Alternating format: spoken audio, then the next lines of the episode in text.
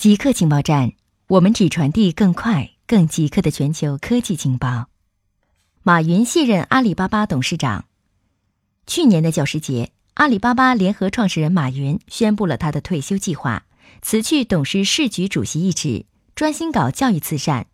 二零一九年教师节，现任阿里巴巴集团首席执行官张勇将接替他担任董事局主席一职。现在九月十日已到，马云正式卸任阿里巴巴集团董事长，CEO 张勇正式上任。马云仍然会留在董事会，直至明年的年度股东大会。他仍然是阿里巴巴合伙人的终身合伙人。马云在二零一三年卸任阿里巴巴 CEO，当时由陆兆禧接任。二零一五年，张勇接替陆担任 CEO。他现在完全掌控了阿里巴巴。美国四十多个州启动对谷歌的反垄断调查。美国四十八个州以及哥伦比亚特区及波多黎各的检察长周一开始对谷歌展开反垄断调查。此时暗示政府正在不断加强对美国科技巨擘的审查。主导本次调查的德克萨斯州检察长表示，调查将侧重谷歌在网络广告市场和搜索流量方面的总体控制，其可能造成不利于消费者的反竞争行为。加利福尼亚州和阿拉巴马州拒绝参与此次调查。另一个由八个州检察长组成的团体周五宣布，将对脸书展开调查。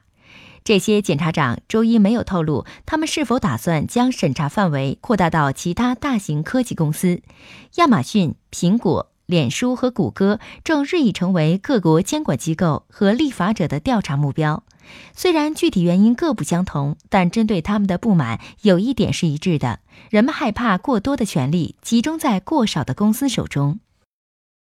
临床试验显示，高剂量维生素 D 无助于强化骨质。维生素 D 对人体骨骼有益，能促进骨骼的生长和重构，可以预防小儿佝偻病和成人骨软化症。与钙合用可以预防老年人骨质疏松。虽然日常的光照就能合成足够的维生素 D，但仍然有很多人服用维生素 D 的补充剂。根据发表在美国医学会期刊上的一项研究，服用高剂量的维生素 D 并不能加强骨质。加拿大研究人员在2013年8月到2017年12月之间，对311名健康成人进行了双盲随机临床试验。他们分别每天服用400、4000、1万国际单位的维生素 D。结果显示，每一组的骨强度基本没有任何变化。这意味着服用高剂量维生素 D 补充剂并不能改进骨骼健康。研究人员表示，还需要进一步研究去判断高剂量维生素 D 是否有害。亚马逊燃烧面积达2.5万平方公里。亚马逊雨林巴西部分在2019年着火点多达5万7500处，正在燃烧的面积达1.87万平方公里。邻国玻利维亚的燃烧面积达7250平方公里。亚马逊雨林的火灾今年引发了广泛关注，火灾危及到了近百万生活在该地区的原居民。